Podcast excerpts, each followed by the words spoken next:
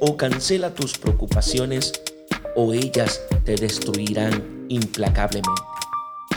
Los laboratorios trabajan fabricando drogas para adormecer a los anclados en las preocupaciones y ganan millones con la venta de tales fármacos.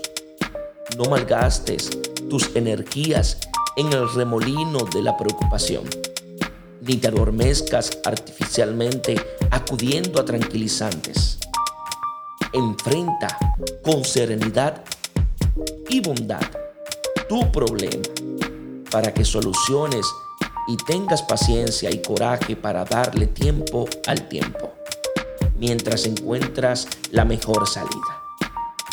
¿Tienes el miedo a perder tus preocupaciones? Prepárate, porque vas a realizar tu proyecto con serena seguridad. Dios os bendiga en sabiduría y en santidad.